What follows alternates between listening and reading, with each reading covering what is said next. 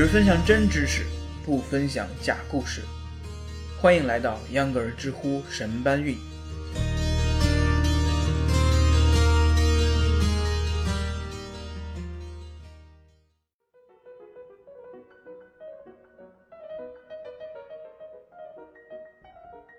大家好，欢迎收听秧歌儿知乎神搬运，我是在哪儿跌倒换个地方再爬起来的秧歌儿。今天下午五点半发布的那期节目呢，因为风大被吹走了，所以啊，杨哥儿当机立断加班加点，为了不拖更，赶制了这期节目。闲话少说，进入主题，咱们这期要讲的是我国新四大发明之一——支付宝。要问我为什么这样说，谁给你的新四大发明？杨哥儿想说，我也是从一个视频里看到的。这个视频里说，高铁、共享单车、电子商务，还有支付宝是中国的新四大发明。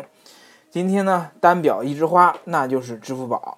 可以说，现在的支付宝不仅是我们生活中的重要工具，更是现在中国创新发展的标志之一。中国进入了移动支付时代，不管是在东方还是西方，在相关领域的普及度都是世界领先的。于是就有知乎网友问了，说为什么国外的移动支付没有像国内的支付宝和微信那样普及呢？如果不是细究这个问题，从表面上看，那就是中国移动网络的后发优势。正如之前某些台湾网友说的呀，大陆很多地区很多人是一步迈进了移动互联网时代，之前的电话、电视、电脑都直接被略过了，手机的廉价与智能化。直接让中国快速地摆脱了某些科技上的落后状况。我们刚才说的四大发明——共享单车、电子商务，都是在智能手机普及的今天迅速更新迭代的。但是如果光从这个方面来看，移动支付在大陆的兴起，并不能解释其他地区的情况，因为智能手机的普及是全球化的，发达地区的智能手机普及率也是非常高的。那为什么没能发展出支付宝和微信支付呢？答主黑森林慕斯的思路真是让秧歌佩服。他从国有银行的角度解释了今天这个问题。他是怎么解释的呢？秧歌和各位朋友一起来学习一下。我们之前在看待支付宝、微信的便利和先进时呢，往往会以国有银行啊等体制内巨人做反面例子。边批评边反思，说为什么国有企业没有做得这么好的？但是我们有时候真的需要理性分析一下，就知道支付宝能够进步如此之快，是站在了国家主导的银行制度这个巨人的肩膀上。像支付宝这样的第三方支付平台，顾名思义是银行与客户之外的第三方平台。支付宝、微信支付为什么便利？是因为他们知道我们是谁，知道这钱是从哪儿来的，要到哪儿去。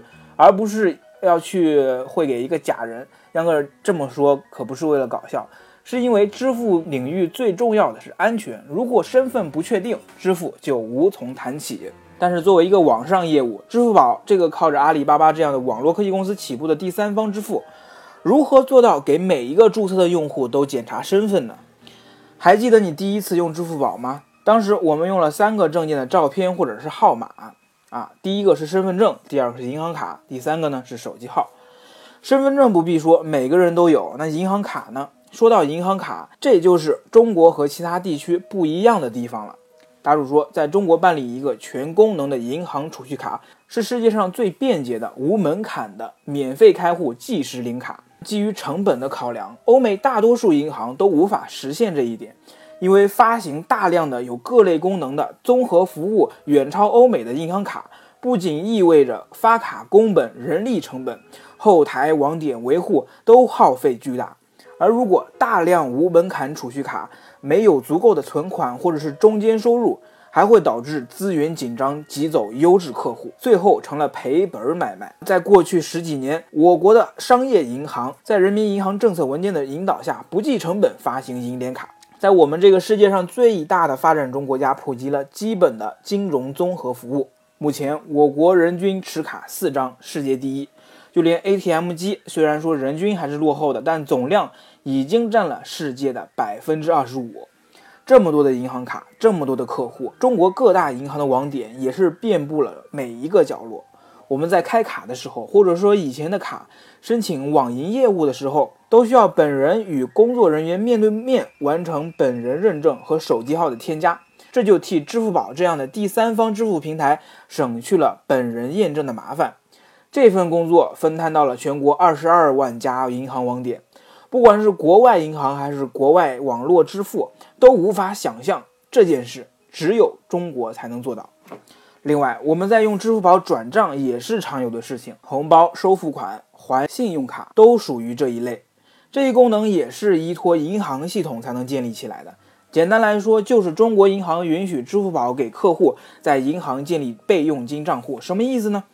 因为我们转账需要即时性或者是很短的时间，备用金账户很好的解决了这个问题。其实很好理解，就是我转账给你的时候，其实是马云收了我的钱，放在了我银行的他的账户，然后呢，再用他在你所在的银行的账户把钱转给你，这样呢就快多了。但是银行在这中间损失了他原本可以自己转账的服务费等利益，这一点也只有中国才可以做得到。当然，如今蛋糕越做越大，支付宝也有了自己的基金，中国银联和支付宝的关系越来越微妙了。但是在此时呢，支付宝已经在中国崛起了。想象一下，如果中国也像欧美一样，移动支付只能绑定相对门槛高的信用卡，然后只能消费不能转账的话。支付宝和微信恐怕就很难有今天的局面了。不是欧美他们开发不出来技术，而是欧美在我们自己都喜欢批评的制度上输给了我们。